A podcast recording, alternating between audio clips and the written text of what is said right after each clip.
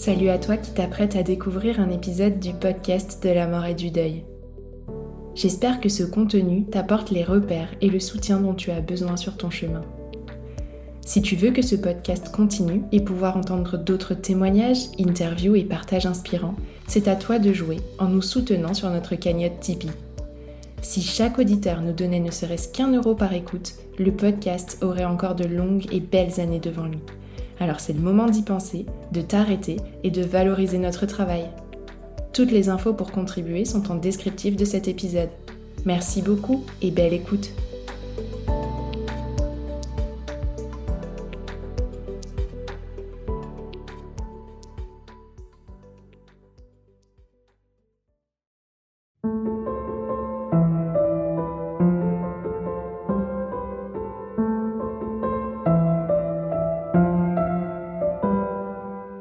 Bonjour à tous et bienvenue sur le podcast de la mort et du deuil. Le podcast destiné aux endeuillés d'hier, d'aujourd'hui et à ceux de demain aussi. Ce podcast est là pour contribuer à ce que chacun d'entre vous se sente un peu moins seul sur ce chemin intense et douloureux qui s'ouvre après la perte d'un être cher. Alors j'espère qu'à travers certains de ces partages, vous vous reconnaîtrez un peu et puiserez par-ci par-là quelques graines de réconfort. Si vous aimez déjà le podcast de la mort et du deuil, pensez à le signaler en vous abonnant sur votre plateforme d'écoute préférée. Vous éviterez ainsi de passer à côté des nouveautés. Ce mois-ci, c'est aux frères et sœurs que je dédie une nouvelle série d'épisodes. Ces endeuillés souvent un peu mis de côté, un peu négligés aussi, alors que ce vécu de deuil, bien loin d'être anodin ou de second rang, mérite lui aussi d'être reconnu dans toute sa singularité. Perdre un frère ou une sœur, c'est perdre un repère censé faire partie du paysage tout au long de notre vie. C'est perdre un ami et peut-être parfois un rival aussi. C'est perdre un complice ou un concurrent selon les moments. Et puis, c'est perdre en même temps une partie de ses parents. Des parents qui, après la perte de l'un de leurs enfants, ne sont plus vraiment les mêmes.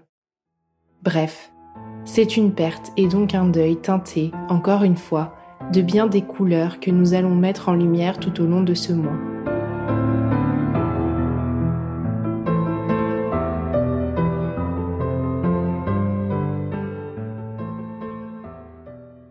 Bonjour, je m'appelle Coralie, j'ai 37 ans et je vis dans l'Est de la France.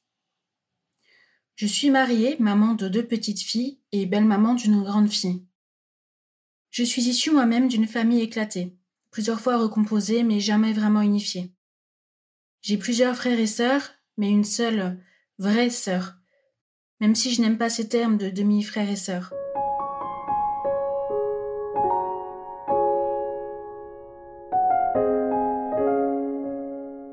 Et cette sœur, c'est ma petite sœur Laura, qui nous a quittés le 27 août dernier.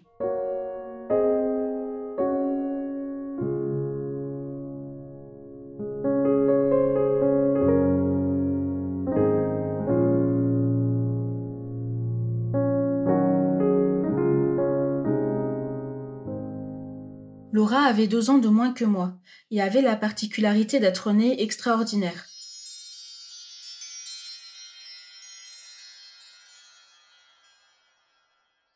Par extraordinaire, je veux dire porteuse de handicap. Ma sœur ne pouvait pas parler, pas marcher, mais qu'est-ce qu'elle était aimée.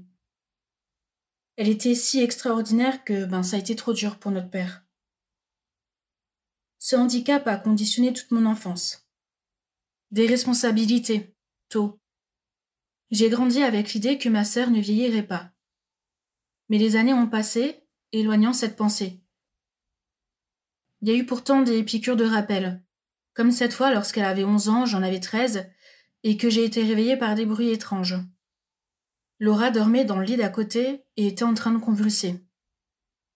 Il y a eu également cette fois où elle a été opérée à son adolescence, on a placé des tiges d'acier dans son dos pour freiner sa scoliose. La peur de la perdre. Pourtant, la vie a suivi son cours. Laura a grandi, a enchaîné plusieurs établissements médico-sociaux, jusqu'à intégrer une maison d'accueil spécialisée en hébergement permanent. Nouvelle épreuve, nouvelle déchirure. J'ai eu le sentiment de l'abandonner. Il faut dire que j'étais très attachée à ma petite sœur. À l'époque, on m'appelait sa petite maman.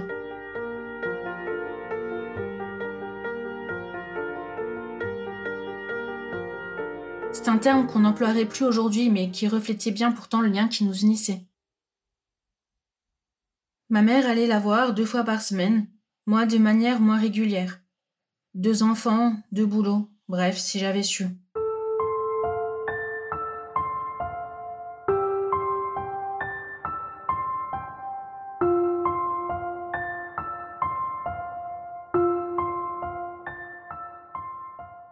Nos vies ont basculé le samedi 20 août.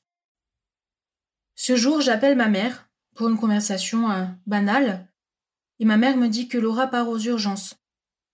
Ma sœur était pas bien depuis quelques jours. Nous l'avions vue le mercredi, trois jours avant. Le personnel nous dit qu'elle doit voir un médecin le lendemain en visio. On est la semaine du 15 août. Le médecin de la masse, déjà censé être en retraite, ne peut pas voir les résidents en consultation physique.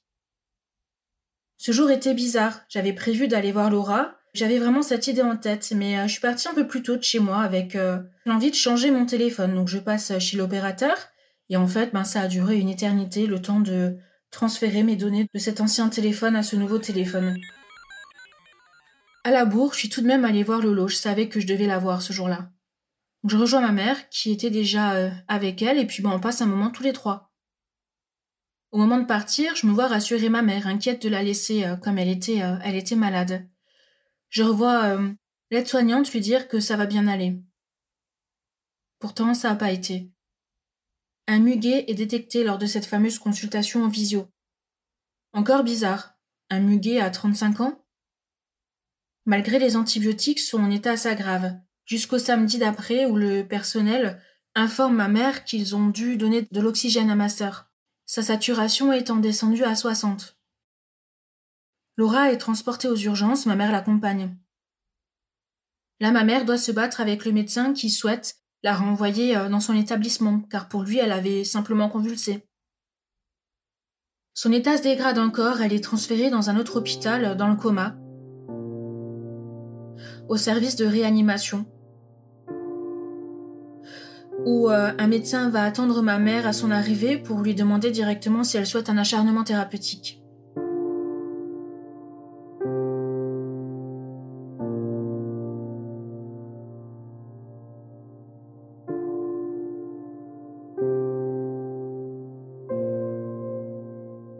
Je peux pas être là puisque un seul accompagnateur est autorisé.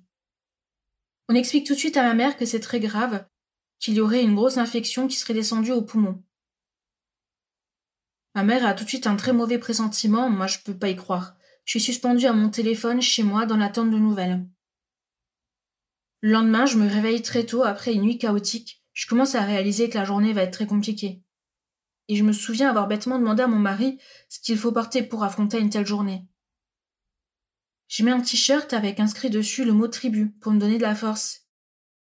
Je me rends rapidement chez ma mère que je trouve dans un état catastrophique et qui me laisse peu d'espoir. On se rend chez ma grand-mère, il est à peine 8 heures du matin, mais nous devons être entourés. Mes tantes nous rejoignent, ainsi que mon autre petite sœur Lisa. La tribu est là.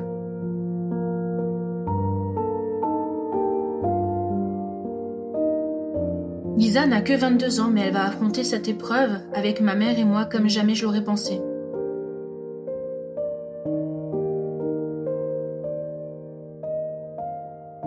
La journée est terriblement longue, dans l'après-midi, on se rend enfin au chevet de Laura. On sait que les visites ne sont autorisées qu'une heure par jour, mais ce qu'on ne sait pas, c'est qu'elles sont aussi limitées à deux personnes. Lisa vivant à 80 km de l'hôpital, on nous laisse exceptionnellement rentrer toutes les trois. Là, c'est le choc de trouver Laura branchée. Elle a un masque à oxygène, un appareil qui l'aide à respirer. Elle a de la fièvre, sa tension est basse et sa saturation est basse. Je me raccroche à ces chiffres et je suis interloquée de voir aussi mon nom de jeune fille affiché sur l'écran. J'ai finalement connu peu de personnes avec le même nom de famille.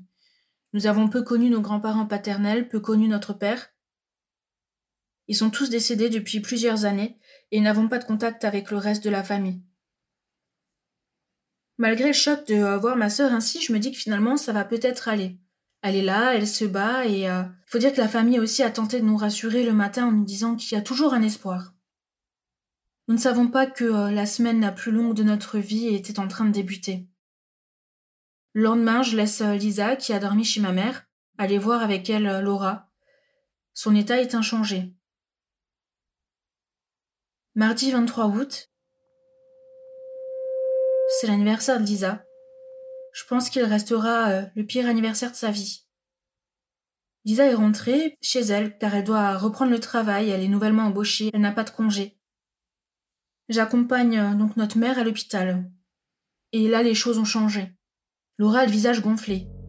Ses lèvres ont craqué sous l'effet du masque qui assèche son visage. On voit un médecin, une Allemande pas très sympathique. J'ose poser la question. Combien de temps Laura peut rester comme ça? Elle me répond deux semaines maximum, mais euh, c'est très grave.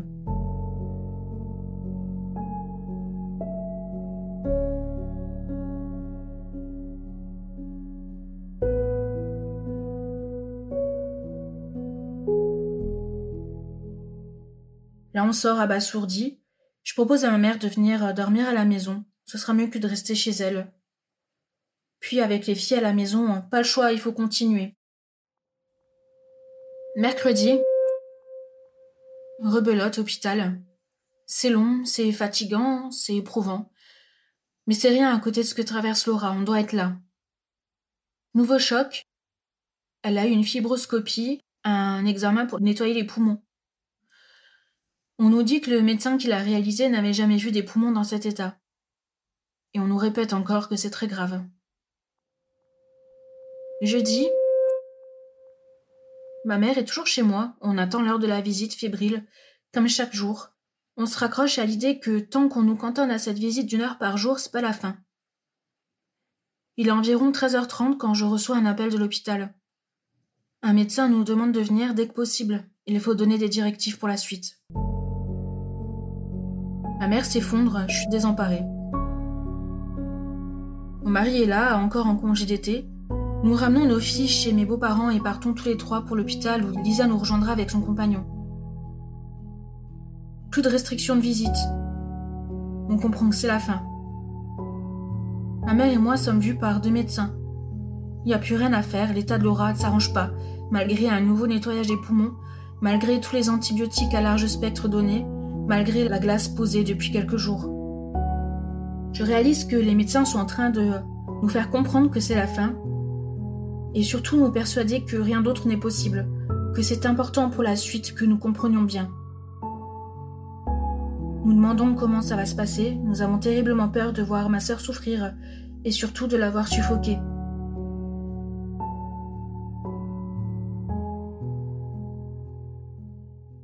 Les médecins nous disent que tout est mis en œuvre pour qu'elle parte doucement.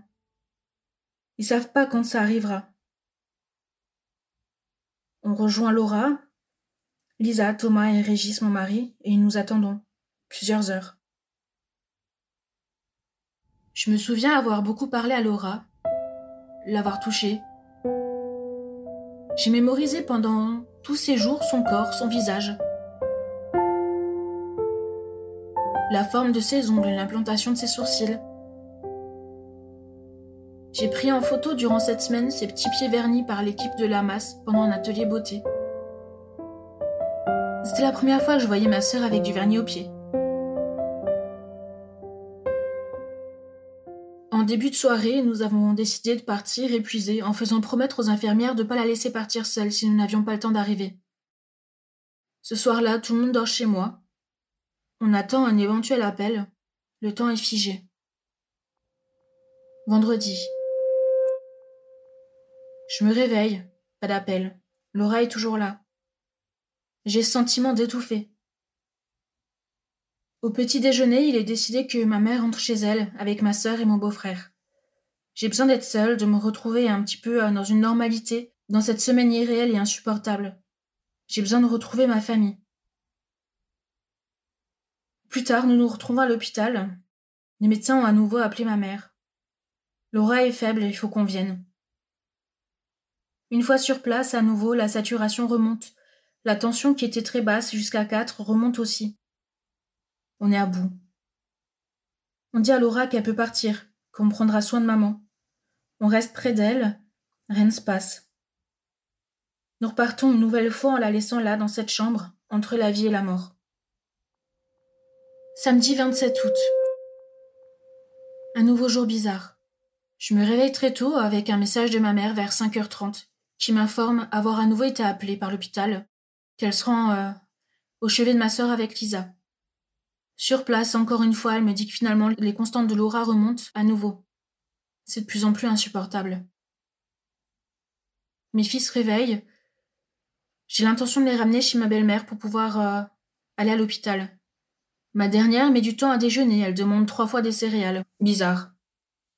Je mets du temps à partir ce jour-là. Ma mère m'a appelé auparavant pour me dire que c'est à nouveau euh, le médecin allemand qui est là. L'infirmière l'a prévenu que ce médecin allait venir éteindre les machines, qu'il est temps que ma sœur parte. L'infirmière fait deux propositions à ma mère. Enlever le masque de ma sœur ou baisser doucement l'oxygène. Ma mère m'appelle pour me demander ce que j'en pense. On décide que peut-être que baisser l'oxygène est plus doux. On a toujours cette peur de voir euh, Laura suffoquer.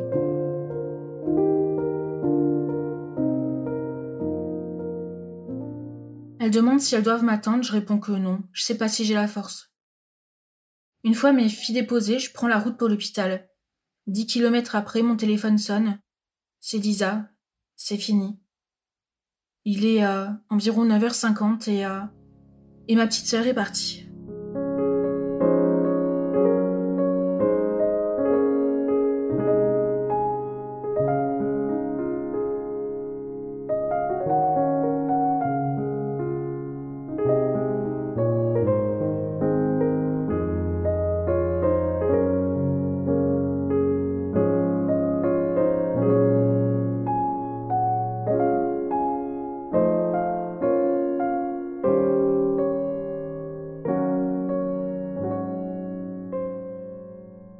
À ce moment que je regarde le ciel ensoleillé de ce mois d'août pour voir s'il est différent. Tout semble pareil. Pourtant, le monde s'est arrêté. Ma petite Lolo avait réussi à s'envoler.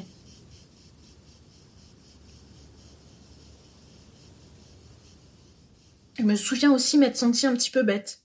Finalement, ben, tout ça, ça tenait qu'à ça, qu'à un volume d'oxygène a baissé. Laura est partie dans les bras de ma mère, qui s'aperçut de rien. Lisa était là aussi. L'infirmière les a accompagnés et enveloppés de sa bienveillance. C'est cette même infirmière qui nous a accueillis, Lisa et moi, pour aller voir Laura une dernière fois. Il m'a fallu quelques minutes pour réussir à entrer dans cette chambre, témoin de tant de vie envolée. J'ai eu affreusement peur de l'avoir déjà changée. Lisa rentre en premier, elle dit à l'infirmière qu'elle pense que ça va être dur pour moi de voir Laura ainsi, sa bouche est ouverte, ce qui peut peut-être m'effrayer. J'ai demandé à, à l'infirmière si c'était encore temps de la fermer. Je rentre finalement, tout doucement, levant les yeux au fur et à mesure vers elle. Et là, c'est le choc. Je suis très choquée de cette vision. J'ai souvent entendu des gens dire que euh, les morts semblaient endormis. C'était pas le cas pour ma sœur éprouvée par cette semaine de soins invasifs. Je prends le temps de lui dire au revoir. Je prends le temps de lui dire que je l'aime fort. Je prends le temps de de lui toucher les jambes, j'ose pas lui faire de bisous. Je suis encore tellement effrayée.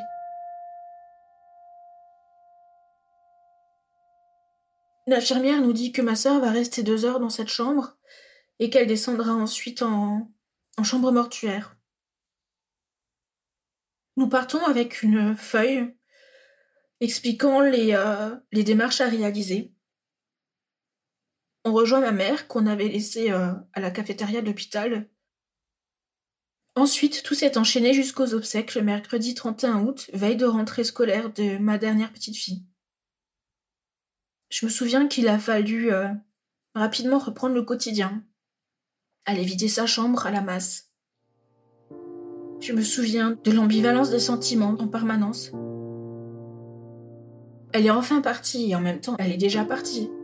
La tristesse, la colère, le soulagement, la peur. Ça fait euh, que tant et tant de jours, il faut laisser le temps, mais ça fait déjà tant et tant de jours. Je me souviens du questionnement qui est toujours présent. Comment on en est arrivé là? Les semaines qui ont suivi ont été très dures, ponctuées de cauchemars, du manque d'elle, du déchirement. Je me suis raccrochée à l'idée euh, qu'elle n'avait pas souffert. Je me suis rendu compte de l'importance des petits mots, des attentions qu'on a reçues des proches, des connaissances, des collègues, des cartes, des fleurs. J'ai besoin de me raccrocher à certains détails. J'ai bien choisi le cercueil. Il nous reste encore des choix à faire. Quel monument Chez qui? Rapidement, on s'est aperçu aussi que la mort, finalement, c'est un truc de vieux. Normal et heureusement sans doute, mais il y a finalement peu de possibilités pour des choix plus modernes. Du granit, du moucheté, du moche. Le jour où euh, Laura était déposée à la, à la chambre funéraire, avant d'aller la voir, je suis passée chez le fleuriste avec vraiment cette idée de tournesol. Et je me souviens de, la déception quand euh, j'ai vu qu'il y avait plus de tournesol euh, disponible en vente à l'unité. Quand j'ai expliqué au fleuriste euh, le pourquoi du comment je voulais absolument cette fleur, je me souviens de sa gentillesse d'avoir pris un tournesol d'un bouquet pour me l'avoir vendu seul. C'est des petits détails, mais qui ont vraiment leur importance. J'ai déposé ce, euh, ce, tournesol sur, euh, sur son cercueil et, euh, et il l'a accompagné jusqu'à jusqu'à son dernier voyage.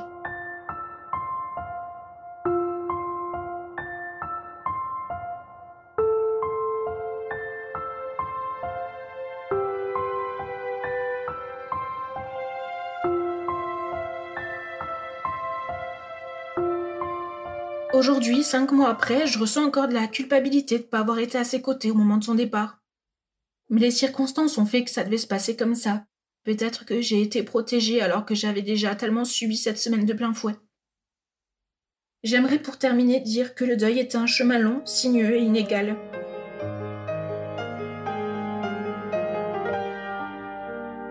Plus que jamais, je me sens proche de ma mère et de mes sœurs.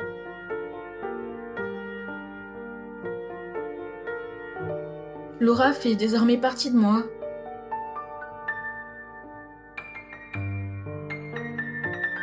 Et je ferai tout pour, euh, pour ne pas la laisser mourir une deuxième fois en oubliant son souvenir.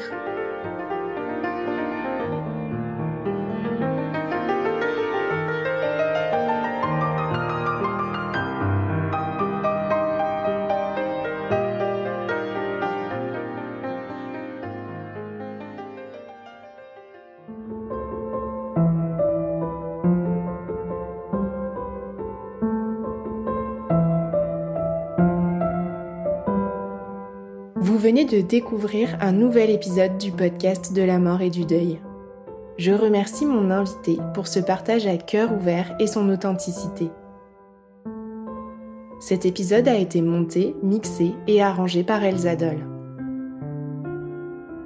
Si cet épisode vous a plu, n'hésitez pas à vous abonner sur votre plateforme d'écoute préférée et à glisser 5 étoiles et un commentaire sur Apple Podcast et Spotify.